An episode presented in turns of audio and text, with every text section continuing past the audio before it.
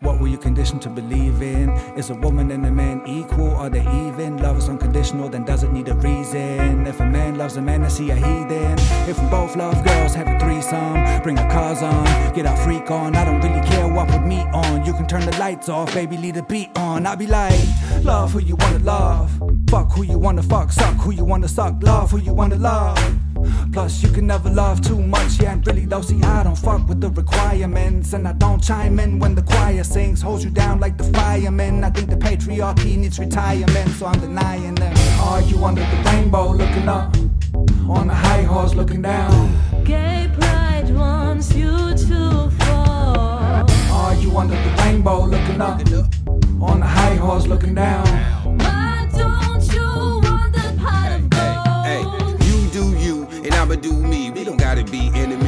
Because we disagree. Everyone is entitled to their own opinion. Not hurting anyone, continue living how you living. Be who you are, don't hide yourself. If you do, then you always feel by yourself. I'm not gay, but if I was what other people thought, I wouldn't give a fuck. So nothing against anybody that is. It's your choice to live the life you live. Live it. People fear what they don't understand. It's double bad if you're a gay black man. Some men love to see two women kiss, but not two men. Yo, that don't make sense. But again, people like what they like. But what you like's not a reason to take your life.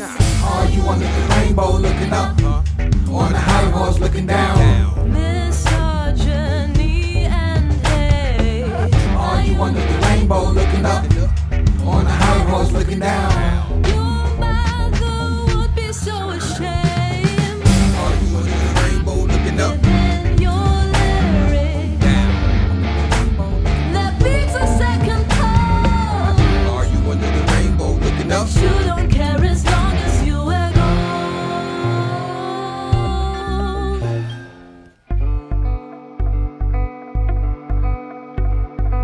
Looking, I'm not giving up, shit footing, not secure enough to signaling escape for breaths, limiting but below stuff you think it finna stand right up until your butt to lose your stuff, your medals and your trophy kept your devils that are cause a rubbish chance to be the best and cleverest sense it causes mass eruptions, societal division to keep the power that is stuck. Cause they disorderly conduct, when independence disrupts, they don't give a fuck. When it comes down to it, I will give it up. Sit down from looking down and start looking up.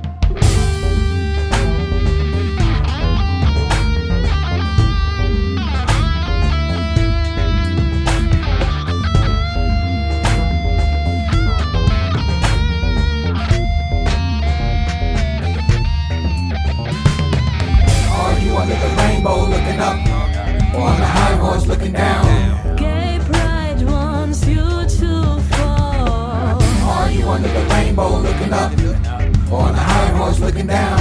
Why don't you want the of gold? Argue under the rainbow, looking up. Within your Looking that beats a second pulse. Argue under the rainbow, looking up. You don't care as long as you gold. Argue under the rainbow, looking up,